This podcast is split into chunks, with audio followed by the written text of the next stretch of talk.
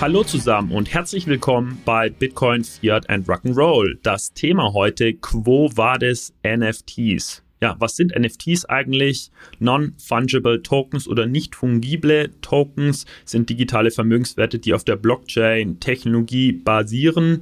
Und im Gegensatz zu Kryptowährungen wie Bitcoin oder Ethereum, die fungibel, also untereinander austauschbar sind, ein Bitcoin ist immer gleichwertig mit einem anderen Bitcoin, sind NFTs eben einzigartig und nicht austauschbar. Und warum stellen wir diese Frage, quo vadis NFTs genau jetzt? Naja, NFTs sind im Kryptowinter und Bärenmarkt in Vergessenheit geraten. NFTs haben in den letzten Jahren vor allem im Bereich Kunst, Unterhaltung und als Sammlerstücke viel Aufmerksamkeit erregt. Sie haben aber eben auch Anwendungen in der Gaming-Industrie, im Immobilienwesen und in vielen anderen Bereichen gefunden und die wurden bisher gar nicht so richtig diskutiert. Also meiner Meinung nach ist die Diskussion ein bisschen eingeschränkt geführt worden bisher. Um jetzt aber die Frage zu beantworten, quo war des NFTs, haben wir heute Jürgen Eiker am Start, einen echten Insider und Experten der NFT-Welt bei uns.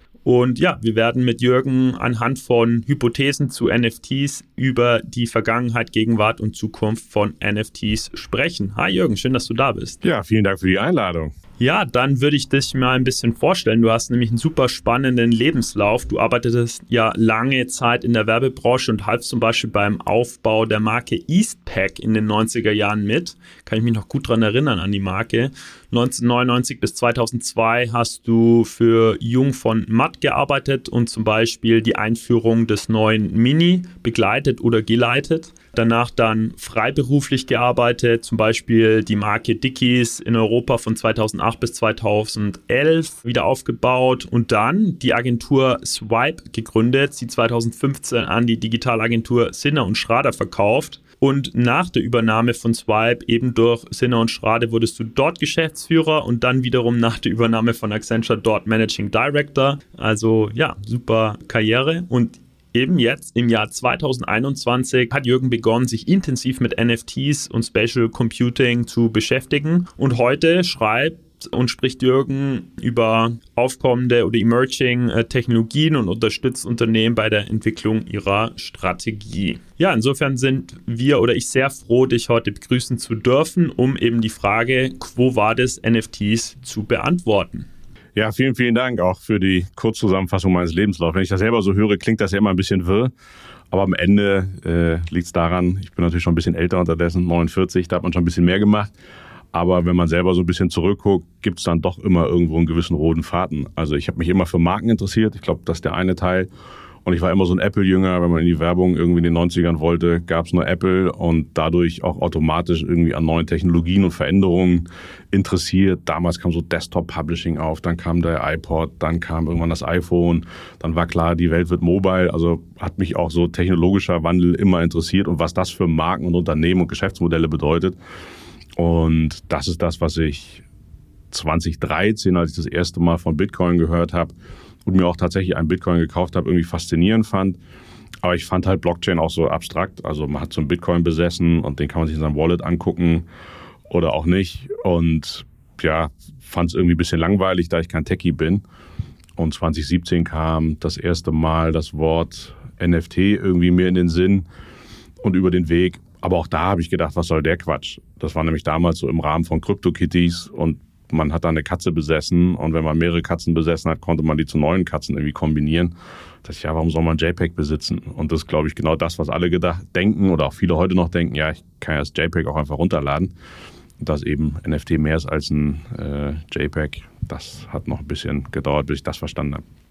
Genau. Und äh, das Format heute, um genau äh, die Frage, wo war das NFTs und die JPEG-Frage zu beantworten, wird sein, äh, dass ich immer eine kritische Hypothese zu NFTs formuliere. Die gehen dann auf die Auswirkungen, auf die oder auf die Auswirkungen von NFTs, die verschiedenen Aspekte der, der digitalen Wirtschaft und Gesellschaft ein. Also ich versuche hier wirklich ähm, die wichtigsten Diskussionsbereiche einzufangen und äh, ja, du kannst da dann einfach die Hypothese bestätigen. Das wäre ein bisschen langweilig, weil sind wir uns einig. Du kannst sie komplett falsifizieren oder du kannst natürlich mit Ja, aber antworten. Äh, das heißt, ein bisschen an meiner Hypothese feilen. Dann schlage ich vor, starten wir durch. Starten wir los. Gut. Äh, erste Hypothese bezieht sich auf die Diskussion Spekulationsblase versus nachhaltiges Wachstum. Äh, die Hypothese ist, dass explosive Wachstum und nachgelagerte Korrigieren des NFT-Marktes führt zu Bedenken hinsichtlich einer Spekulationsblase, bei der sich die NFT-Preise von ihrem inneren Wert entfernen. Der NFT-Markt wird sein initiales explosives Wachstum so nicht wiederholen und in Zukunft stattdessen langsamer und gesünder wachsen. Genau, also ich glaube, die Blase ist längst geplatzt. Das kann man feststellen. Und da ist natürlich die Frage, welche Blase eigentlich? Und zwar die Blase der schnellen Gier und des schnellen Geldes. Also Menschen scheinen so zu ticken, dass sie schnell Geld verdienen wollen und dann auf neue Dinge springen, in der Hoffnung, schnell reich zu werden. Das haben wir in verschiedenen Phasen bei Bitcoin, später bei Ethereum und Altcoins etc. gesehen. Also jeder, der schon mal so ein, zwei äh, Beer Markets miterlebt hat, kennt das Phänomen ein wenig. Und dann war natürlich irgendwie NFT ein Thema sehr willkommen. Okay, das ist das nächste Ding, wo ich schnell irgendwie mit reich werden kann. Und das hängt natürlich sehr eng mit diesem Vorurteil, beziehungsweise kann man ja auch sagen, hat sich jetzt irgendwie bestätigt. Warum soll ich ein JPEG für 100.000 Euro besitzen, was irgendwie nichts kann, was nichts hat? Und äh, das ist doch nur eine Spekulationsblase. Und da muss man sagen, das stimmt wahrscheinlich in 98 Prozent der Fälle. Es gibt ein paar NFT-Projekte, die, glaube ich, schon eine langfristige Idee haben und die auch langfristig sicherlich irgendwann wieder Wertsteigerungen sehen werden. Aber das ist ja völlig losgekoppelt von der eigentlichen technologischen Idee von Web3, Dezentralisierung etc. Das hat ja in meinen Augen beides miteinander nichts zu tun. Und jetzt müssen sich die Leute natürlich wieder hinsetzen, wenn nämlich eben nicht mehr das schnelle Geld da ist und sich überlegen, warum soll ich denn Blockchain-Technologie nutzen? Warum soll ich NFT-Technologie nutzen? Und welchen Mehrwert kann ich damit eigentlich schaffen? Und was baue ich da eigentlich für ein Geschäft drauf auf? Und nur wenn ich ein ernstes Problem löse, habe ich auch irgendwie eine Daseinsberechtigung. Und da ist man jetzt natürlich wunderbar in der Realität angekommen. Ja, ich höre raus, du stimmst der Hypothese zu, äh, dass NFTs in Zukunft wieder wachsen werden, also, aber eben langsamer und gesünder. Ja, und NFTs ist ja so breit. Also was jetzt im NFT-Bereich ganz genau? Also ist das jetzt wieder, sagen wir mal, Board Apes, dass Affenbilder wieder total viel Geld bringen? Ich glaube, Yuga Labs mit Board Apes baut dann eine starke Marke, genauso wie Artifact, die zu Nike gehören. Die werden wahrscheinlich morgen nicht weg sein. Aber hat das eigentlich was mit dieser wirklichen dezentralen Idee von Web3, NFTs, Blockchain zu tun. Wahrscheinlich könnte man 95 Prozent der Dinge, die sie da bauen, auch ohne diese Technologien bauen, weil es sind ja zentralisierte Firmen wie Nike und auch Yuga Labs. Ja, es basiert zwar irgendwie auf Blockchain und NFTs, aber ehrlicherweise grenzwertig. Oder geht es darum, dass dezentrale Technologien für Musiker, für Social Media, für alles Mögliche, wo wir gerade sehen, dass es ja sehr starke zentrale Kräfte gibt, wird das irgendwo eine Revolution auslösen. Und da arbeiten ja sehr viele, sehr schlaue Menschen an sehr, sehr vielen unterschiedlichen Lösungen. Und die Blase ist in meinen Augen gar nicht geplatzt, weil da gab es irgendwie vor zwei Jahren irre viele Menschen, die schlaue Sachen gebaut haben und die gab es vor einem Jahr und die gibt es heute auch noch, weil die unabhängig von dieser Spekulation an die Revolution dieser Technologie geglaubt haben. Ja, ich bin super froh, dass wir das zu Beginn gleich geklärt haben. NFTs sind eben nicht nur tokenisierte Eigentumsrechte an JPEG-Dateien, die dann auf der Blockchain gespeichert werden, sondern es gibt viel mehr Anwendungsfälle, zu denen kommen wir auch noch. Aber ja, ähm, mir war es eben wichtig, das gleich von Anfang an äh, unseren Hörern mitzugeben, weil die Diskussion wird halt stark genau davon beeinflusst, ja, dass sobald man NFT hört, halt einfach an Affenbilder oder JPEG-Dateien denkt. Ja. ja, genau. Das ist ja unterdessen fast so, dass NFT ein Schimpfwort geworden ist. Also mir passiert das auch. Also mich packen die Leute dann auch in die Schublade. Ah, dass der mit den NFTs, ah, guck, wusste ich doch vorher schon, dass das alles nicht funktioniert. Ich habe nie gesagt, kauf dir irgendwelche Affenbilder, damit du übermorgen reich wirst. So, das war nie mein Ansinn und meine Idee und das irgendwie ein bisschen zu kurz gesprungen, zu sagen, ach, wusste ich doch, ist doch eh alles Quatsch. Damit machen sich die Menschen dann auf der anderen Seite auch immer sehr leicht. So wie 2002, als alle gesagt haben, siehst du, wusste ich doch, das Internet, da, damit wird man doch sowieso nie Geld verdienen können. Da sollte man sich da nicht so in dieser Sicherheit wiegen, dass dem wirklich so ist. Gut, jetzt haben wir ja quasi schon herausgearbeitet, dass äh, NFT-Kunst ein Anwendungsbereich ist und zudem habe ich auch eine Hypothese mitgebracht, nämlich zur langfristigen Lebensfähigkeit von NFT-Kunst. Die Hypothese ist, der Markt für digitale Kunst-NFTs wird reifen, aber es bleibt fraglich, ob digitale Kunst-NFTs langfristig ihren Wert behalten werden, insbesondere wenn sich die Geschmäcker ändern und sich die digitalen Dateiformate auch weiterentwickeln. Also ich glaube, dem würde ich wahrscheinlich äh, nicht zustimmen. Ich bin jetzt kein Kunstexperte, aber Kunst ist ja erstmal das, was gefällt. Also es gibt viele Künstler, Kunst hat sich immer weiterentwickelt. Als die Fotografie aufkam, haben die Maler gesagt, das ist keine Kunst, du drückst nur einen Knopf. Heute wissen wir, dass Fotografie sehr wohl Kunst ist oder sehr wohl Kunst sein kann. Es kann Kommerz sein. Wir können unterdessen, jeder kann auf seinem Handy Fotos machen, aber es gibt immer noch Fotokünstler, die Ausstellungen füllen, wo Menschen viel Geld bezahlen, um deren Kunst im Original da zu haben, obwohl ich mir auch dieses Bild als JPEG ohne Blockchain, ohne NFT einfach runterladen kann und mir auch angucken kann. Aber wenn ich das Original von dem Künstler aus der richtigen Galerie haben will, gebe ich dafür entsprechendes Geld aus, wenn es mich interessiert. Für ganz viele hat es überhaupt keinen Wert und die würden niemals irgendwie 100.000 Euro für ein Kunstwerk ausgeben, egal ob gemalt oder fotografiert. So. Aber warum soll denn Kunst da stehen bleiben, wo sie heute ist? Es gibt ja schon digitale Kunst. Es gibt jede Menge 3D-Künstler. Es gibt Menschen, die fantastische Dinge am iPad malen, zeichnen etc. Das ist ja Kunst. Also warum soll das keine Kunst sein, wenn ich was irgendwie auf dem iPad mache oder irgendwie ein faszinierender 3D-Künstler bin?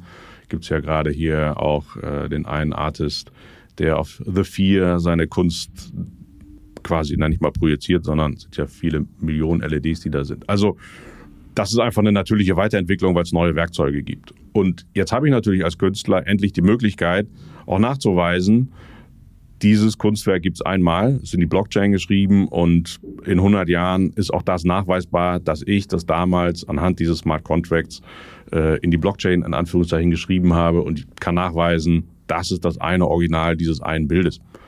Das halte ich schon für valide und ich kann es theoretisch ohne irgendwelche Intermediäre verkaufen. Ich brauche keine Galerien, ich brauche keine Verlage, gar nichts. Ich brauche zwar irgendwie eine Reichweite und die Leute müssen trotzdem wissen, wer ich bin, aber ich halte das für eine, ein weiteres Element für Künstler, um, um eben sicherzustellen, dass digitale Kunst auch echt ist. Ich glaube, bei einer Mona Lisa ist es ein bisschen leichter. Da kann man es vielleicht ein bisschen besser analysieren anhand der Pinselstriche etc. Digitale Kunst lässt sich ja beliebig oft äh, vervielfältigen. Und ich glaube, da kann Blockchain tatsächlich ein Problem lösen. Und in der Diskussion müssen wir auch nochmal differenzieren. Auf der einen Seite digitale Kunst und dann digitale Kunst, deren ähm, Urheberrechte mittels äh, Blockchain oder NFT gesichert werden, wenn ich dich richtig verstehe. Ja, genau. Also ich kann ja einfach veröffentlichen, was ich möchte auf Instagram und das ist digitale Kunst und die kann sich jeder angucken und jeder kann da irgendwas zu sagen, zu finden, zu denken und das ist ja toll. Also durch diese Technologien heutzutage ist ja theoretisch für jeden möglich, Künstler zu werden. Ich brauche ein iPad, einen Stift oder ich kann mir irgendwie Blender runterladen und kann anfangen in 3D zu designen und durch Instagram und Co. kann ich auch für Reichweite sorgen und Leute finden, die meine Sachen vielleicht gut finden. Aber wenn ich möchte, dass auch in 100 Jahren noch nachweisbar ist, dass dieses eine Kunstwerk von mir ist und es heute, was weiß ich, dem Jürgen Alker oder dir gehört, dann kann ich das eben im Smart Contract nachlesen. Und ich finde das eine gute Ergänzung für Künstler. Das müssen nicht alle nutzen, das werden nicht alle nutzen. Aber ich finde das schon irgendwie relativ einleuchtend. Und wenn es dann noch klappt, tatsächlich diese Royalties bei Weiterverkäufen durchzusetzen, ähm, dass ich immer bei jedem Weiterverkauf als Künstler davon wieder partizipiere und die automatisch quasi über den Smart Contract ausgezahlt werden, was ja leider nicht der Fall ist, aber idealerweise so wäre, dann ist das, glaube ich, ein total gutes Modell für Künstler. Und noch ein Satz dazu. Ich glaube, digitale Kunst macht halt total viel Sinn, weil wir ja eben immer digitaler werden. Also wir verbringen ja immer mehr Zeit in digitalen Welten, egal wie die Welten aussehen, ob das Instagram, TikTok oder meinetwegen irgendwann 3D-Welten sind.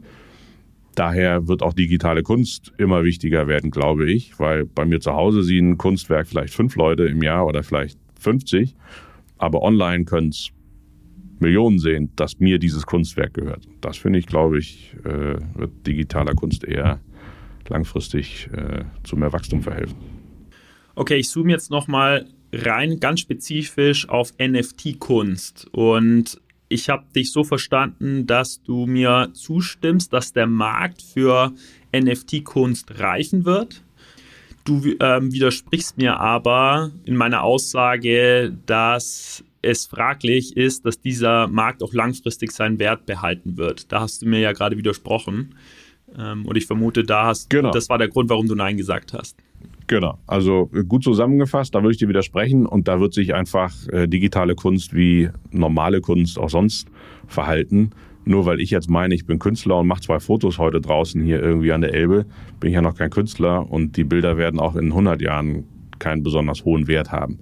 Also von daher äh, muss ich schon auch wissen, welche Kunst kaufe ich, welche Kunst könnte sich im Wert weiterentwickeln. Das, da wird es die gleichen Gesetzmäßigkeiten geben wie seit wahrscheinlich hunderten von Jahren im Hinblick auf Kunst.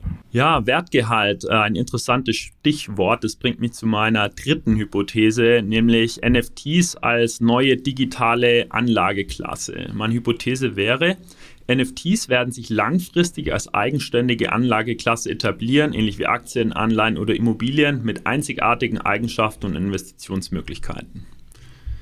Also würde ich grundsätzlich zustimmen. Die Frage ist halt, in welchen Bereichen. Also ich glaube nicht, dass wir zum Beispiel in Deutschland irgendwie in den nächsten 50 Jahren Immobilien über NFTs ohne Grundbucheintrag, ohne Notar etc. handeln werden können. Das geht vielleicht in anderen Ländern irgendwann irgendwo also fällt es ja in ganz vielen Anlageklassen auch weg.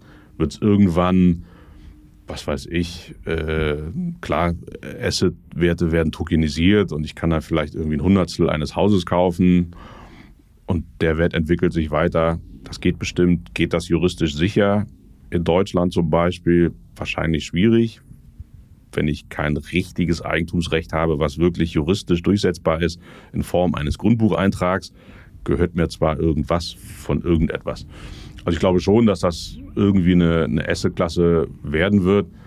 Die Frage ist halt, in welchen Bereichen? Also wo spielen dann NFTs eine Rolle? Kunst ist, glaube ich, jedem irgendwie mehr oder weniger verständlich. Wo noch?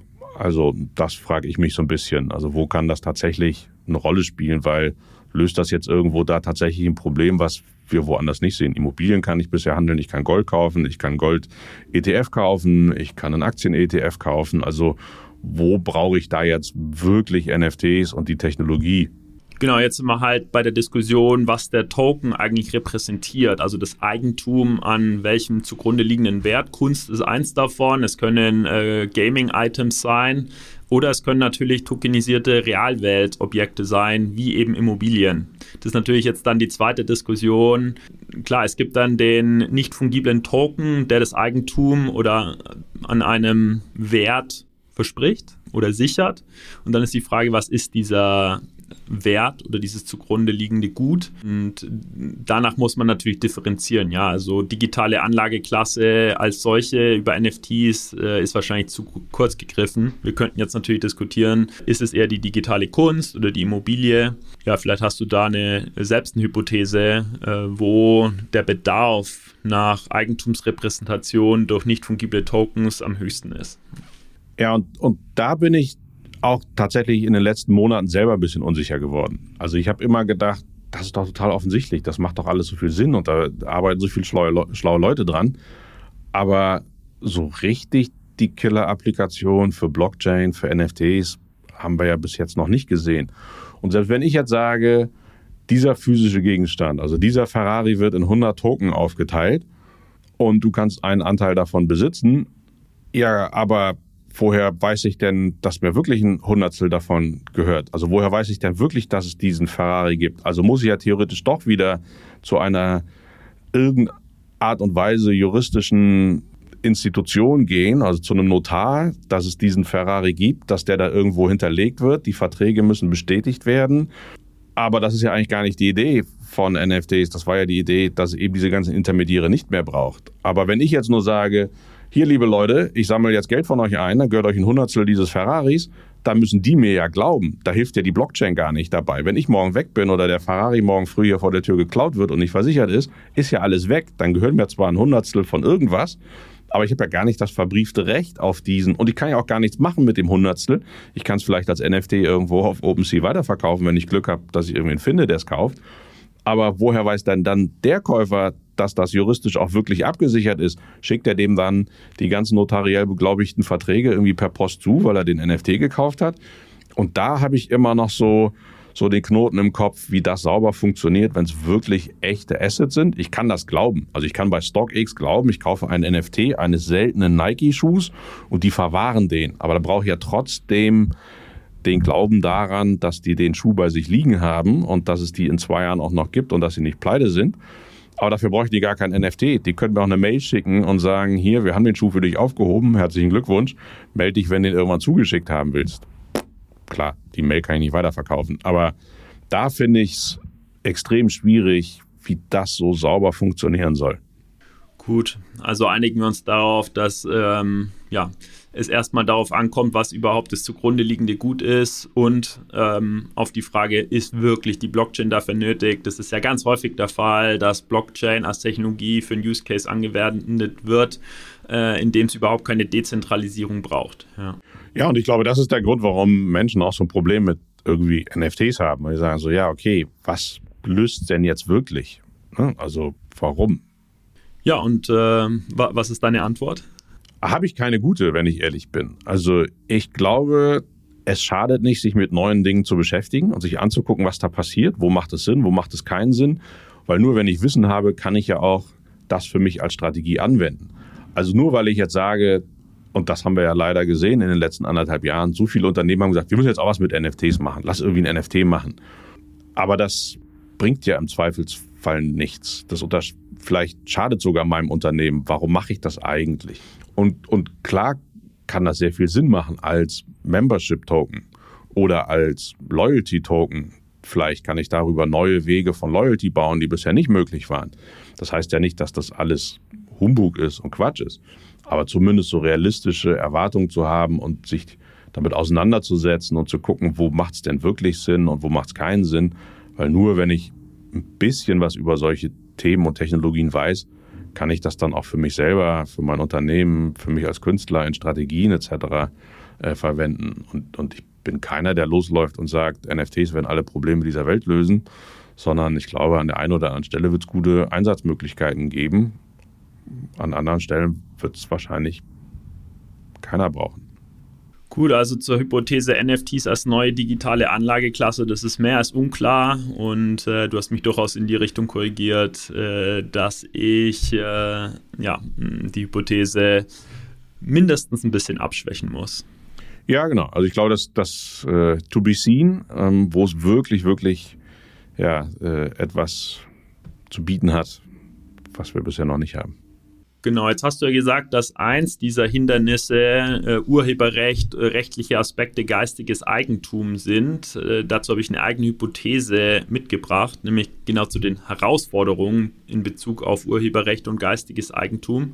Meine Hypothese wäre, anhaltende rechtliche und ethische Herausforderungen im Zusammenhang mit dem Urheberrecht und dem geistigen Eigentum werden das Wachstum von NFTs beeinträchtigen und dazu führen, dass klare Vorschriften und Rahmenwerke erforderlich sind.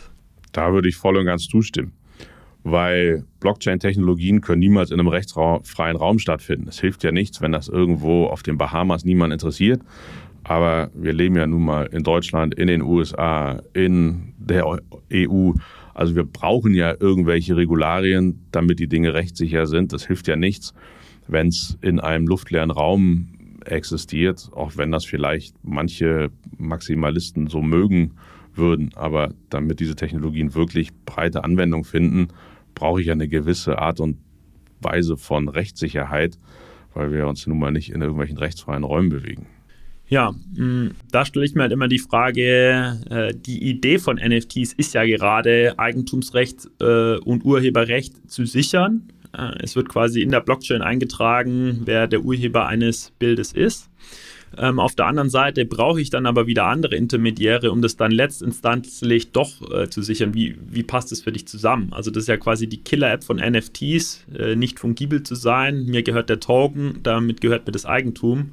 Aber trotzdem gibt es halt noch Streit über Urheberrecht und Eigentum. Genau, also ich glaube, das ist vielleicht alles egal, wenn es um einen einzelnen Künstler geht und er wirklich alles on-chain macht. Also auch das kann ja fast kein Normale unterscheiden. Also erstmal gehört mir ja nur irgendein Eintrag in eine Datenbank, die dezentral ist. Und dieser Eintrag verweist irgendwo auf einen Server, wo ein JPEG liegt. Und theoretisch kann ich das JPEG morgen austauschen und dann ist es weg. So, es sei denn, ich bin so schlau als Nutzer und weiß ganz genau, wie ist das technologisch gebaut, dass dieses JPEG auch in 100 Jahren noch so dezentral gespeichert ist auf Millionen von Servern, dass es irgendwie niemals austauschbar ist von irgendwem irgendwo. Das setzt ja schon mal sehr, sehr, sehr tiefes Know-how aus. So, wenn man sich jetzt aber Unternehmen anguckt, die auf einmal sagen, wir möchten NFTs verkaufen, und mit denen habe ich viel zu tun gehabt, die müssen sich natürlich an juristische Vorgaben halten. Die können nicht einfach einen NFT, wofür auch immer der steht, an irgendwen verkaufen. Also dann geht's ja los mit Know Your Customer. Du kannst da nicht irgendwie einen NFT nach Nordkorea verkaufen oder sonst wohin. Dann hast du Probleme halt in einem großen Konzern. Das geht halt nicht. Du musst halt schon genau definieren und da braucht's halt leider sowas wie AGBs. Was kaufst du da? Was besitzt du da? Welche Rechte räumst du demjenigen ein? Was kann er damit machen? Also irgendwie braucht's dann ja schon gewisse Regeln, wenn's diese Technologie eine eine gewisse Breite erreichen soll. Wenn ich jetzt sage, ich bin Künstler und ich mache das jetzt so, es gibt auch keine AGBs, okay, wo kein Kläger, da kein Richter. Aber im Zweifelsfall, wenn mir irgendwann jemand was Böses möchte, keine Ahnung, welche Rechte habe ich denn demjenigen da an dem Bild eingeräumt? Gar keine? Kann ich mir das einfach wieder wegnehmen? Ich glaube, das kann ja auch in keinem Interesse sein. Ja, genau. Also ich glaube, äh, da gilt für nicht fungible Token das gleiche, was für fungible Token gilt. Also zum Beispiel äh, Kryptowährungen. Dass äh, selbst wenn wir in unserer Blockchain-Crypto-Bubble darauf einigen, dass ein NFT ein Eigentum verbrieft, heißt es nicht, dass die äh, komplette Menschheit daran glaubt oder insbesondere institutionelle Anleger, äh, die ja nochmal ganz anderen Regularien unterliegen und deren ähm, Gremien, ja, wie ein Vorstand, äh, auch ja, viel mehr Rechtssicherheit brauchen als jetzt nur den Eintrag in der Datenbank. Insofern ist, glaube ich, können wir uns darauf einigen, dass äh, NFTs gar nirgendwo hingehen. Äh, in Bezug jetzt auf die Eingangsfrage, wo war das NFTs? Also sie gehen gar nirgendwo hin, wenn diese Herausforderungen zu Urheberrecht und geistigem Eigentum nicht äh, wasserdicht ähm, gestaltet werden. Absolut. Und ich glaube, auch Bitcoin und Co. werden nirgendwo groß hingehen, wenn es da keine sauberen Regelungen gibt. Weil am Ende kann, können Regierungen es immer noch einfach verbieten. Also was wäre denn, wenn wir in Deutschland auf einmal morgen alle fünf Jahre ins Gefängnis müssten, weil wir Bitcoin besitzen? Dann weiß ich nicht, ob sich alle noch trauen würden, irgendwie mit Bitcoin irgendwie durch die Gegend zu laufen und ihre Accounts überall offen zu haben. Klar kann ich es dann irgendwie verstecken und in meinem Wallet haben und wir können uns immer auf der Straße treffen, das irgendwie austauschen. Aber das wird ja nicht zu einer größeren Verbreitung führen äh, dessen, sondern da wird man nicht umhin kommen, dass es eben klare und saubere Regeln gibt. Und man kann natürlich nur hoffen, dass Regierungen und Politiker auch dem Wandel irgendwie offen sind. Aber man sieht es in Amerika, ist nicht gegeben, dass das so alles mal eben über Nacht funktioniert. Ja, ich glaube, ein weiterer Aspekt auf der oder für die Entwicklung von NFTs ist Interoperabilität und plattformübergreifende Integration. Meine These da ist, die Fähigkeit von NFTs über verschiedene Plattformen, Spiele, virtuelle Welten hinweg genutzt zu werden, wird sich auf ihren Nutzen und Wert auswirken, sodass Interoperabilität eigentlich ein oder der Schlüsselfaktor für den Erfolg von NFTs ist. Also ist jetzt langweilig, wenn ich sage, ja, du hast recht, sehe ich auch so, sehe ich auch so. Ich würde aber noch einen Schritt weiter gehen und sagen, das ist alles schön und gut, das interessiert aber alles niemanden. Weil am Ende müssen diese Dinge einfach funktionieren und irgendeinen Sinn haben und im Hintergrund verschwinden. Das Internet hat sich durchgesetzt, weil es für die Menschen einen Sinn hatte. Wir sind an Informationen gekommen, irgendwann kam es Web 2.0, wir konnten uns irgendwie austauschen, wir konnten irgendwie Gedanken ins Internet schreiben, ohne riesige Hürden, ohne Verlage, ohne Zeitungen irgendwie zu drucken etc. Jeder konnte das machen. Das hat irgendetwas gelöst, was scheinbar gelöst werden sollte, weil es jetzt Milliarden von Menschen nutzen.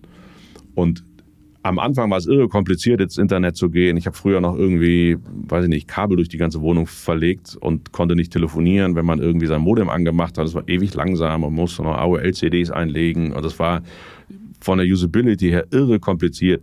Heute gehe ich irgendwo hin und frage gar nicht mehr, ob Internet da ist, sondern ich habe auf dem Telefon oder selbst am Rechner irgendwie jederzeit, klappe ich den Rechner auf, gehe im Browser, fertig. So, also wie wird sich eigentlich diese Usability weiterentwickeln, dass es die Technologie im Hintergrund verschwindet? Also, schönes Beispiel finde ich ist immer MP3 und Musik. Es war irre kompliziert mit Napster und CDs rippen und MP3-Player und das war für Normalos nicht so simpel. Hatte dann aber seinen Durchbruch, als Spotify kam. Und den Schritt müssen wir machen. Wie das im Hintergrund funktioniert, interessiert ja niemand, ob das interoperabel ist, ob das irgendwie auf fünf Blockchains parallel funktioniert oder nicht, ist Wumpe. Hauptsache, es löst irgendwas und es ist leicht zu benutzen für viele Menschen. Und heute ist das größte Hindernis, wenn ich jemandem erkläre, ach, kauft ihr mal schnell ein NFT, da gibt es auch welche für irgendwie 50 Dollar umgerechnet, ist es ja irre kompliziert, äh, wird langsam einfacher. Aber wie Metamask Wallet, ich brauche Krypto und äh, ich habe das mal aufgeschrieben, das sind dann anderthalb DIN A4 Seiten. Ähm, und damit hat keiner Lust, ja, sich ernsthaft zu beschäftigen, um sich so ein olles JPEG für ein paar Dollar zu kaufen. Ja, also ich bin völlig bei dir, dass die Komplexität über die User Journey hinweg, die technologische Komplexität, die muss verborgen werden, damit NFTs überhaupt irgendwo hingehen in der Zukunft. Und der Einkaufsprozess ist äh, ein Aspekt davon. Ja, also kaufe ich die mit Fiat oder mit Krypto? Ähm, brauche ich eine Wallet oder nicht? Natürlich brauche ich eine Wallet, ist ja ein Token. Und Interoperabilität ist eben dann auch ein Aspekt, insbesondere wenn ich dann NFT habe und den dann auch mitnehmen will. Also wenn ich ein, eine, eine Gucci eine, oder eine digitale Gucci-Tasche in einer virtuellen Umgebung habe und sie auch in der anderen tragen möchte, dann muss die einfach portabel sein. Aber wie gehen denn deine Kunden damit um, die NFTs ausgeben? Denken die das schon äh, vorher bei Design mit oder sind die froh, wenn sie erstmal ihre eigene, ihren eigenen Tech-Stack haben und denken noch gar nicht drüber nach, ob der dann ähm, portabel ist, der NFT? Nee, soweit denkt eigentlich, glaube ich, bisher kaum jemand. Und ich glaube, das wird auch ein Riesenproblem werden, weil das die meisten natürlich nicht wollen. Also möchte jetzt Nike bei Dot Swoosh dass ich den NFT mit, keine Ahnung, in die Adidas-Welt nehme oder so? Also was soll ich denn da damit? Also, oder kann ich dann, und das werden die aber bestimmen, also kann ich jetzt quasi den virtuellen Schuh, den ich da vielleicht mit diesem NFT kaufe, den kann ich dann in Roblox und Fortnite nutzen und noch einem anderen Spiel? Oder werden die das völlig freistellen und mir irgendwie äh, die 3D-Daten geben und ich kann machen, was ich will damit. Erstaunlicherweise kriege ich tatsächlich die 3D-Daten momentan bei Nike, kann irgendwas damit machen, aber muss vorher auch alle möglichen AGBs ankreuzen, weil natürlich auch nicht wollen, dass ich irgendwie schlimme Dinge mit ihren äh, Markenassets mache. Ich glaube, dafür müssten erst ganz neue, wirklich dezentrale Player entstehen. Solange das diese großen Unternehmen machen, die an der Börse sind etc., werden die natürlich versuchen, ihre eigenen Silos zu bauen und da hat ja keiner Interesse dran, dass ich jetzt irgendwie die Dinge von rechts nach links mitnehme. Ja, also ich glaube eben schon, dass in einer digitalen Ökonomie NFTs wertvoll sind, einfach Token, die äh, nicht austauschbar sind. Ich glaube, wenn ich dann den nicht in meiner oder in unserer digitalen Ökonomie halt nicht beliebig mitnehmen kann äh, oder es keine sozusagen Drehscheibe gibt und wir in so einer balkanisierten Token-Welt bleiben, wo ich halt immer in, auf meiner Insel meinen Token habe, aber kann ihn auf die nächste Insel nicht mitnehmen, dann, dann wird da kein Schuh draus. Genau, dann brauche ich eigentlich diese Technologie auch nicht. Ich glaube, dann ist es einfach eine nette Open Source Lösung, die vielleicht leicht einzusetzen ist und nicht so teuer ist und deswegen nutze ich sie. Aber ich glaube nicht, dass äh, alle Brands äh, wirklich wollen, dass das alles total durchlässig wird und jeder das von rechts nach links mitnehmen kann. Das kon konterkariert die Idee von Web 2.0, äh, Web 3.0, aber ich glaube, das ist so ein bisschen auch Utopie, dass Web 3.0 ernsthaft kommt. Ich würde jetzt gern mal noch ein paar Hypothesen aufstellen zu Anwendungsbereichen jenseits der Kunst, also wo es mhm. vielleicht doch Sinn machen kann. Einer davon ist, glaube ich, NFTs im Bildungswesen und bei Zertifizierungen. Ähm, NFTs könnten die Art und Weise, wie Bildungsnachweise und Zertifizierung ausgestellt, gespeichert und überprüft werden, verändern und so die Abhängigkeit von traditionellen Bildungsinstitutionen verringern. Würde ich sofort Ja sagen. Und dann kommt wieder dieses Aber, weil das wäre natürlich toll, wenn es mein Abiturzeugnis irgendwo in der Blockchain gäbe und ich da einfach irgendeinem Arbeitgeber äh, Zugriff drauf gebe und der kann sich's angucken und er sieht, da ist nichts gefälscht, es gibt kein Papier mehr, was ich irgendwie einscannen muss, um es dann irgendwie hinten an meinen Lebenslauf zu hängen. Das ist ganz toll. Das hilft ja nur nichts, wenn das nur, keine Ahnung, Estland macht, weil es digital so weit ist. Aber ich bin irgendwie äh, Arzt in Estland und bewerbe mich in einer deutschen Klinik die wollen hier das Papier trotzdem wieder haben. Also muss ich ja für diese Technologien ja eine, eine, globale Infrastruktur schaffen, dass das auch funktioniert. Das würde so viel vereinfachen, dass tatsächlich der Nachweis eines indischen Arztes in Deutschland transparent ist. Ich genau weiß, was hat er da gemacht, wie wird das genutzt. Es würde so viel Zeit sparen, irgendwelche komischen Dokumente von A nach B zu übersetzen. Also ich sehe den Use Case sofort, aber auch der geht ja wieder nur, wenn es eben über die zentralen Autoritäten wie Regierungen oder Bildungsministerien etc. auch wirklich akzeptiert wird. Es bringt ja nichts, wenn wir beide uns darauf einigen, dass unsere Abiturzeugnisse jetzt irgendwie in der Blockchain liegen und wir uns beide darüber freuen, wenn es niemand nutzt oder es nur kleine Teile der Welt nutzen. Ja, ähm, ich habe den Anwendungsfall gebracht, weil äh, ich ihn selber schon erlebt habe. Ich habe letztes Jahr eine Zertifizierung bei Amazon Web Services gemacht, zu einem der äh, Cloud Architect äh. Die, äh, die, machen das tatsächlich so. Also die, die stellen dann das Zertifikat als PDF aus, aber schreiben dann halt oder schreiben im PDF dann eben, äh, welcher Blockchain-Eintrag das ist und dass es quasi digital zertifiziert ist und man dann eben dort den äh, Gültigkeitsgrad nachprüfen kann. Und das ja. hat mich total überzeugt, ja, weil es total effizient, aber ich bin bei dir, bringt ja nichts, wenn nur eine Nation das macht äh, und ich dann. Also das ist total super und auch, auch klasse, aber wie kann ich denn jetzt ernsthaft nachprüfen, dass der Eintrag von dir ist? Also ich müsste dann dein Wallet kennen und ich müsste wissen, dass dieses Wallet, in dem dieser NFT liegt, auch zu 100% dir gehört. Also wer hat denn dann dein Wallet mit dir authentifiziert, also dass ich mir sicher sein kann, dass das auch wirklich dein Wallet ist und nicht das Wallet von irgendwem. Also auch das ist ja tricky. Also ich muss ja sicherstellen, also brauche ich ja wieder irgendwie, kriege ich dann zur Geburt eine, eine Wallet-Adresse, die man nicht mehr verändern kann, die immer mit mir in Verbindung gebracht ist. Und da schickt dann Amazon dieses Zertifikat rein, weil nur dann kann ich ja sicher sein, dass es auch wirklich dir gehört.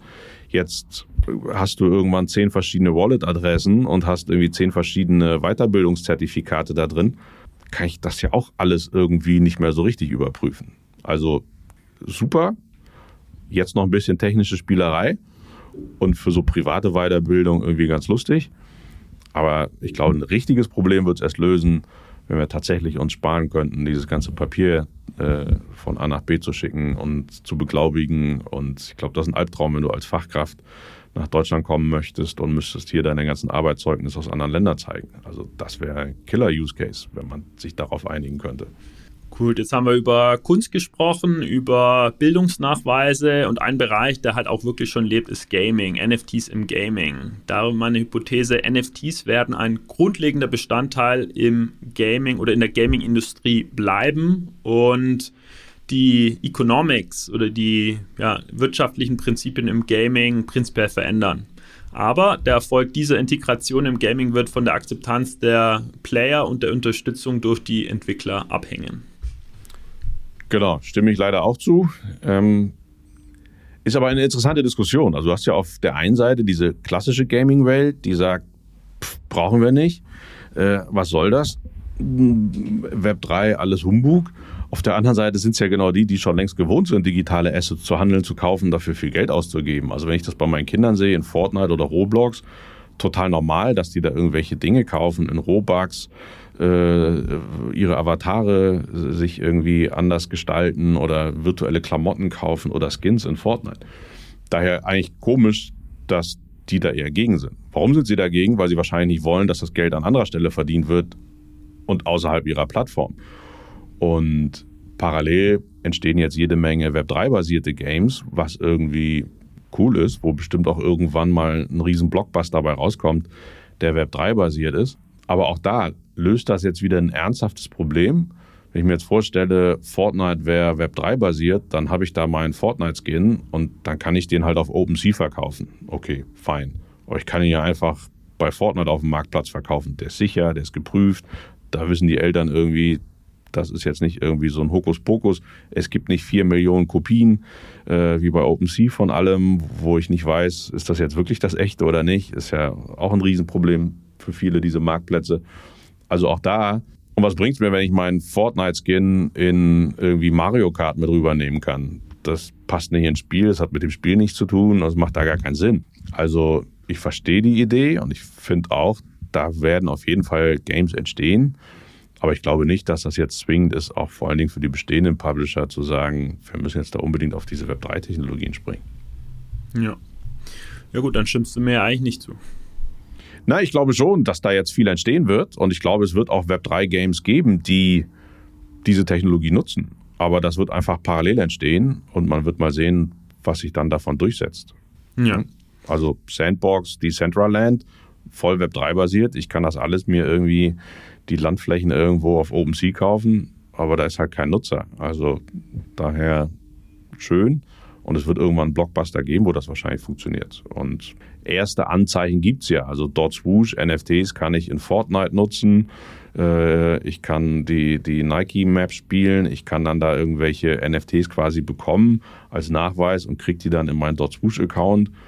Das ist jetzt alles noch was, was ich auch ohne Blockchain lösen könnte. Aber es sind ja so erste Anzeichen, wo man sieht, ah, Moment, da passiert irgendwas. Also daher glaube ich schon, dass in fünf Jahren, wenn wir uns unterhalten, das eine, eine Rolle spielen wird. Aber ich glaube, das wird auf der grünen Wiese entstehen und man wird nicht nur die, die großen bestehenden Publisher, äh, werden da, glaube ich, nicht die Förderer sein. Ja, ich denke auch wie bei anderen Emerging Technologies wird da, werden da jetzt so ähm, Schnellboote losgeschickt, äh, um den Anschluss nicht zu verpassen, um eigenes Wissen aufzubauen. Aber bis das dann mal wirklich mit dem Kerngeschäft verheiratet wird, äh, wird auch noch ähm, viel Zeit vergehen. Genau.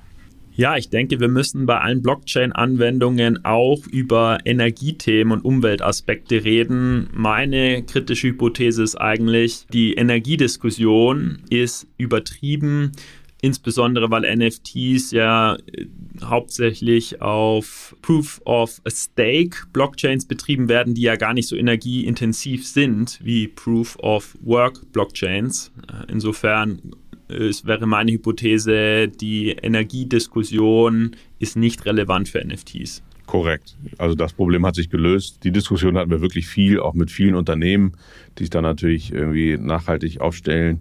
Und bevor es diesen Wechsel gab auf Proof of Stake, war das ja ein Thema für viele. Und wenn man da mal geguckt hat, was es tatsächlich an Strom verbraucht, hat es viele erschreckt und auch abgeschreckt, irgendetwas auf Ethereum zu machen. Da waren sie eher am Polygon oder so interessiert.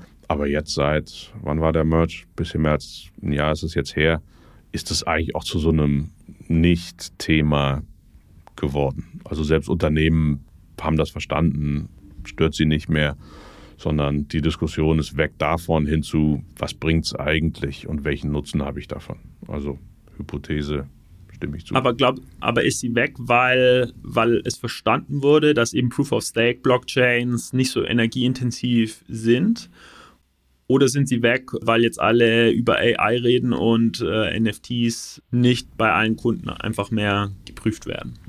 Nee, also ich kann sagen, von denen, mit denen ich zu tun habe, die haben es verstanden. Also muss man natürlich erklären. Und auch wenn es noch eine Zeit lang diese Vorurteile gab, so sagen, nee, guck mal, das funktioniert jetzt anders. Und äh, da sind jetzt 99,x Prozent Energie weniger verbraucht. Dann sind sie eigentlich alle damit fein gewesen und haben gesagt, alles klar verstanden, ähm, okay, ist ja gut, dass das gelöst wurde. Und dann haben wir ein Thema weniger. Gut, ja. Dann noch zu einem ja, weiteren Anwendungsbereich. Also wir hatten jetzt Kunst, Gaming, Bildungswesen und jetzt noch ein vierter und letzter, aber vielleicht siehst du ja noch weitere. Aber mein letzter im Angebot wäre Populärkultur. Also damit meine ich halt wirklich äh, weiter Musik, Film, Mode, Unterhaltungsindustrie. Die These ist, wenn ich als Künstler oder Aktiver in der Populärkultur heute kein NFT-Angebot aufbaue, dann tue ich mich in fünf Jahren schwer, meine Inhalte zu monetarisieren. Soll ich einfach mal Nein sagen, damit ich hier nicht zustimme? Also, ich glaube, es ist auch für Künstler jeglicher Art gut und wichtig, sich mit neuen Technologien zu beschäftigen. Also diese ganze Metaverse-Diskussion. Wenn ich heute Künstler bin und ich beschäftige mich nicht mit, also Musiker für junge Menschen, meine Ziel, da muss ich irgendwie auf TikTok stattfinden. Da kann ich nicht sagen, es interessiert mich alles nicht.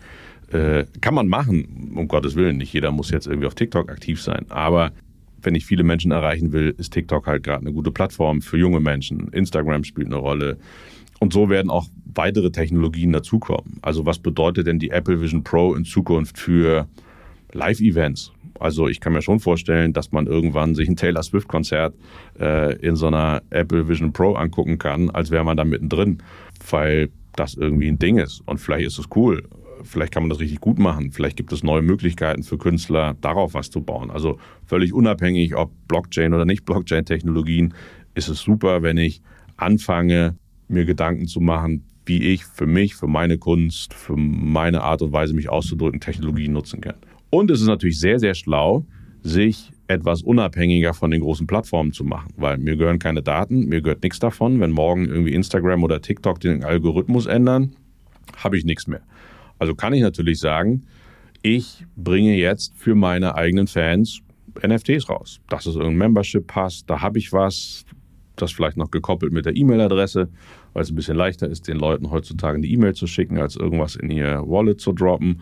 Aber dass ich genau weiß, okay, äh, die Person hat nicht nur mein NFT in seiner Wallet, sondern eben auch noch 20 andere. Da kriege ich interessante Profile draus, ich kann Daten daraus generieren.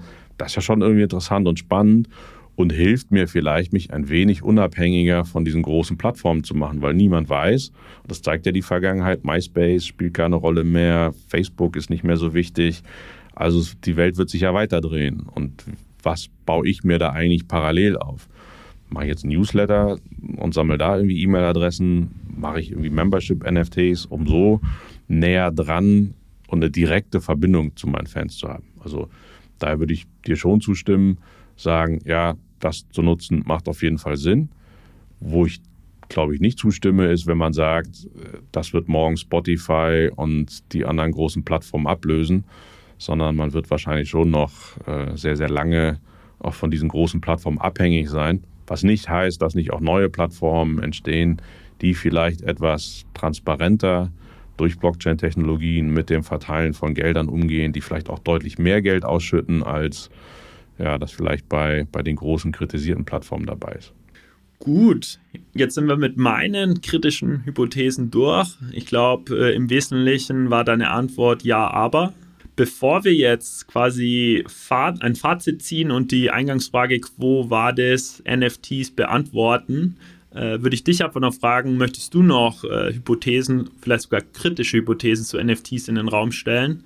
Also ich glaube, mit Ja, aber hast du das schön zusammengefasst und ich glaube, mit Ja, aber war ich ja schon relativ kritisch und ähm, versuche da einfach neutral drauf zu gucken. Also ich bin total nach wie vor neugierig an diesen neuen Technologien. Ich finde, es gibt wahnsinnig viel faszinierende, tolle Menschen, die da an Ideen und Gedanken und Lösungen arbeiten und viele davon werden vielleicht in eine Sackgasse führen, wobei ich nie glaube, dass es eine Sackgasse ist, sondern dass es dann halt irgendwie nur, eine, nur ein Umweg und irgendwie geht es dann doch immer weiter.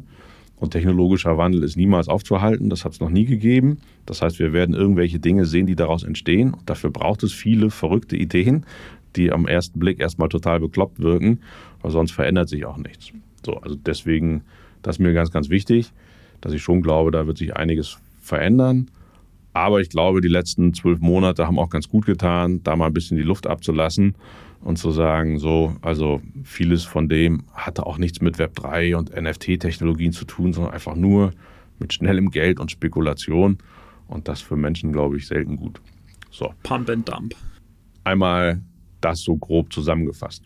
Was ich mir noch ein bisschen genauer angucke, ist so dieses ganze Thema Loyalty. Da sieht man ja so ein bisschen was. Da wird immer Starbucks, jetzt auch ein Case von Lufthansa irgendwie genannt. Ich glaube, das ist irgendwie spannend und interessant, weil das ist zumindest aus Unternehmenssicht total interessant und wichtig, welche Art und Weise von Verbindung habe ich mit meinen Kundinnen und Kunden. Und irgendwie kann doch Loyalty nicht alles sein als Punkte sammeln, um dann irgendwann, weiß ich nicht, irgendwas dagegen einzutauschen. Und so Partnerschaften in Loyalty-Programmen zu schließen, ist ja irre kompliziert. Und ich mag so diesen Gedanken von Open Loyalty, weil ich kann ja einfach sagen, jeder, der einen Porsche NFT besitzt, kann bei mir im Hotel, wenn er fünf Nächte bucht, zwei Nächte kostenlos übernachten, weil ich sehe, ah, das scheint jemand zu sein, der ist am Porsche interessiert, der hat vielleicht noch einen Board Ape in seiner Wallet, ah, interessante zahlungskräftige Zielgruppe ähm, der ist da irgendwie Teil einer Community, das sehe ich. Und ich muss Porsche gar nicht um Erlaubnis fragen, ob ich das darf oder nicht, sondern am Tag des Eincheckens hat er eben diesen NFT in seinem Wallet. Das kann ich ganz einfach überprüfen, ob der auch wirklich ihm gehört. Und dann bekommt er irgendwas von mir. Und ich glaube, daraus lassen sich ganz tolle Dinge denken und bauen, ähm, wo diese Technologie auch schön im Hintergrund verschwindet, sehr leicht zu nutzen ist, aber ähm, glaube ich für Loyalty-Programme dann auch interessant ist, wenn andere Dinge da dran stöpseln, ohne die direkte Erlaubnis. Also das finde ich ist irgendwie noch eine, eine Lösung, wo man sieht, da gibt es scheinbar auch Interesse. Leute sammeln gerne und die Leute handeln irgendwelche Starbucks äh, NFTs für 10, 20, 30 Dollar, damit sie irgendwie ein Städteset oder irgendwas zusammenbekommen, weil sie dann da wieder irgendwas für bekommen. Ich glaube, das ist eine schöne spielerische Geschichte. Ich glaube, erstaunlicherweise und dann auch gleichzeitig wieder nicht erstaunlich, spielt es eine Riesenrolle in diesem ganzen Thema Fashion und Lifestyle, weil die ja gewohnt sind, immer wieder neue Geschichten erzählen zu müssen. Jede Kollektion muss anders sein. Es muss sich immer etwas tun. Deswegen sind die per se irgendwie kreativ und fangen an, sich mit neuen Dingen zu beschäftigen. Und es ist ja interessant, dass so Marken wie Louis Vuitton jetzt nicht im Biermarket aufgehört haben, weiterzuentwickeln, die haben jetzt letzte Woche Discord eröffnet. Also Discord ist nicht gleich NFT, gleich Web3, aber trotzdem versuchen sie mit neuen Technologien zu spielen und Dinge auszuprobieren. Und gestern Abend hier, bevor wir hier aufnehmen, hat Nike bekannt gegeben, dass es jetzt den ersten echten Schuh für dort Swoosh NFT-Besitzer gibt. Und das ist ganz leicht möglich, kann dann einfach über deren App das bestellen und die App weiß, ich habe den NFT oder nicht. Also man sieht, die großen Marken beschäftigen sich weiter damit in der Fashion- und Lifestyle-Welt, was ich irgendwie erstmal ermutigend finde, weil das ja doch alles große Unternehmen sind, die, die eine große Strahlkraft haben, wo auch weiterhin rechts und links unter andere Unternehmen, die deutlich kleiner sind, genau hingucken. Das merke ich schon, dass es jetzt ein bisschen weniger aufgeregt ist, aber alle wissen, äh, irgendwas davon wird trotzdem bleiben. Genau, also wird trotzdem bleiben, kann, glaube ich, äh, das Fazit der Folge sein. Genau, wir haben, es ist halt ein, äh, eine, eine Blase äh, geplatzt. Wir haben jetzt zwar einen ersten großen Adoption-Cycle hinter uns, aber der hat halt Spuren hinterlassen und richtig Wunden, ja, weil Menschen haben Geld verloren. Der absolute Killer-Use-Case hat sich jetzt zumindest in der gesellschaftlichen Breite noch nicht durchgesetzt. Aber auf der anderen Seite, Konsumentenmarken bleiben dran, ja, Mercedes, Benz arbeitet weiter an NFTs, Fußballvereine, Starbucks, dann auch die ganzen äh, Fashion-Marken, ja, bleiben dran und das im, im Crypto-Winter und im Bärenmarkt. Insofern glaube ich auch, äh, es wird was überleben. Und ich fände es klasse, wenn wir uns jetzt zum Abschluss der Episode der, der Frage stellen, quo war das NFTs? Traust du dich zuerst oder soll ich? Ja, mach du mal. Ja, also ich denke, wir stehen vor einem richtig langen NFT-Winter, äh, ähnlich wie bei den super langen AI-Winters, die wir erlebt haben. Ja, da, da gab es ja auch immer so kurze Schübe und dann gab es wieder Phasen von fünf bis zehn Jahren, in denen keiner mehr, zumindest halt außerhalb der, der Forschungsaktivitäten dazu da, darüber geredet hat. Und ich glaube, sowas äh, droht uns jetzt auch bei NFT, ja, dass wir da jetzt fünf bis zehn Jahre erstmal nichts Großes mehr drüber hören ähm, in den Medien und bei den äh, Einzelinvestoren. Aber ich glaube schon, dass die insbesondere Konsumentenmarken an dieser Technologie dranbleiben, weil sie eben erkannt haben, dass es durchaus die genannten ausgewählten Use Cases gibt, die Zukunftspotenzial haben. Ich glaube das nicht. Ich glaube, das wird nicht so lange dauern. Und zwar, weil bei AI unheimlich viel Wissen da hineinfließen musste in Form von Forschung, Weiterentwicklung, Rechenkapazitäten, all das. Das braucht es theoretisch bei NFTs nicht. Die Technologie ist da, die ist ziemlich ausgereift. Es gibt unterdessen sehr, sehr viele, viel, viel bessere Möglichkeiten als vor zwei Jahren, NFTs zu generieren, zu verkaufen, Marktplätze, die mit Euro, Dollar etc. zu kaufen. Ich glaube, da ist sehr, sehr viel da. Deswegen glaube ich, wird diese Technologie Stück für Stück in den nächsten ein, zwei Jahren im Hintergrund verschwinden und man wird sie einfach nutzen, da wo sie Sinn macht, wie man auch irgendwie andere Open Source Software verwendet. Und da wo sie keinen Sinn macht, wird man sie nicht verwenden. Daher glaube ich, äh, wird man nicht dieses klassische Rebound-Ding sehen, dass alle wieder über NFTs reden. Ich glaube, es wird so ähnlich sein wie MP3. Es wird irgendwann keiner mehr über MP3 reden. Es wird keiner mehr über NFTs reden, aber wir werden sie alle benutzen, ohne dass wir es richtig merken. Und das wird, glaube ich, Stück für Stück relativ zügig passieren. Dass wir jetzt irgendwie in einem halben Jahr wieder äh, irgendwie JPEGs für eine Million verkaufen, das sehe ich jetzt auch nicht so unbedingt. Hm. Okay, also was du sagst, eigentlich schon schnellere Adoption, aber weniger hysterisch ohne Hype, sondern quasi mehr durch die Hintertür, getrieben durch, durch die Unternehmen, die die Komplexität rausnehmen und das dann vielleicht nicht mal als NFT promoten. Genau. Und weil es wahrscheinlich auch vielleicht gegenüber bestehenden zentralen Lösungen einen Vorteil hat. Also vielleicht macht es ja total viel Sinn, eine Polygon-Blockchain einzusetzen, weil ich dann nicht bei Oracle viel Geld bezahlen muss für irgendwie eine zentrale Datenbank und ne, bin da kein Datenbankexperte, aber ich glaube, es gibt so viele Blockchain-Entwickler, die darauf viel schneller äh, was bauen können, als es vielleicht dann irgendwie so Datenbankexperten gibt, die für viel Geld auf diesen teuren Datenbanken was bauen. Daher glaube ich, werden Unternehmen, wenn sie da Kostenvorteile sehen, sehr schnell draufspringen. Und dann wird auch einfach automatisch jedes Asset im Hintergrund als NFT generiert. Ob das jetzt jemand merkt oder nicht, ist völlig wurscht, aber es, es ist dann einfach ein NFT. Ist mir völlig egal, ob das da bei Nike jetzt da bei Dot Swoosh ein NFT ist oder nicht. Interessiert niemand, das zahlt man mit 25 Dollar mit der Kreditkarte, ist ja alles gelöst.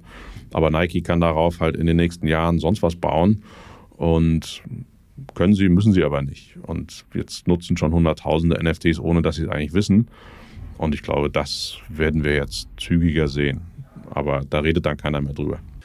Gut, ja, dann sollten wir uns in ein paar Monaten oder wenn es halt Jahre braucht, Jahren nochmal zusammensetzen und äh, unsere zwei Positionen zur Frage, wo war das NFTs äh, gegenüberstellen und ja, der Gewinner muss dem anderen, äh, bekommt dann vom anderen eben ein Bierchen. Oder ein NFT. Ich, also heute, heute gucke ich da auch ein bisschen positiver wieder drauf als vor sechs Monaten. Also vor, vor sechs Monaten war ja wirklich, alle haben nur über AI geredet. Da merkt man jetzt ja auch schon wieder, auch das hat sich so ein bisschen beruhigt. Und jetzt fangen die Leute seit ein paar Monaten an, auch wieder auf diese Web3 NFT-Themen mehr zu schauen, mit mehr Interesse und mit einem neutraleren Interesse als, naja, siehst du, wusste ich doch, äh, jetzt müssen wir alle wieder auf AI schwenken. Also dieses von einem Hype zum nächsten zu hüpfen, das merken jetzt, glaube ich, auch wieder viele, hilft dann auch keinem weiter. Ja, genau, das wäre dann im Gartner Hype Cycle das Teil der Tränen, das wir jetzt äh, durchlaufen haben und äh, nähern uns jetzt dem Plateau der Produktivität, das einfach äh, neutral, nüchtern, sachlich die Anwendungsfälle, die überzeugt haben, dann äh, mit einem längeren Zeithorizont umgesetzt werden. Exakt. Und ich glaube, dieses ganze Digitale wird ja nicht weniger werden. Nächstes Jahr kommt Apple, ähm, was jetzt Meta gezeigt hat. Es wird eher dazu führen, dass wir noch mehr Zeit mit digital verbringen, dass diese Welten noch enger verschmelzen und dann werden auch solche neuen Technologien in diesem ganzen System mit AI, das gehört ja alles irgendwie zusammen, das ist ja nicht entweder oder, dann wird auch das eine, eine wichtige Rolle spielen. Alles klar. Jürgen, ich danke dir. Du hast dich äh, den Hypothesen gestellt. Du hast dich der schwierigen Frage, wo war das NFTs gestellt. Jetzt bin ich gespannt, wohin sie wirklich gehen. Und ja, freue mich dann aufs nächste Gespräch, äh, wo wir wieder schlauer sind. Sehr, sehr gerne. Vielen Dank, dass ich hier sein durfte. Achtung, Disclaimer. Die Inhalte spiegeln die private Meinung der Hosts wider, dienen ausschließlich der allgemeinen Information und stellen keine Anlageberatung oder Kaufempfehlung dar. Es gilt, do your own research, informiert euch, bevor ihr Investments tätigt. Das alles findet ihr auch auf unserer Website unter www.bfrr.de/disclaimer.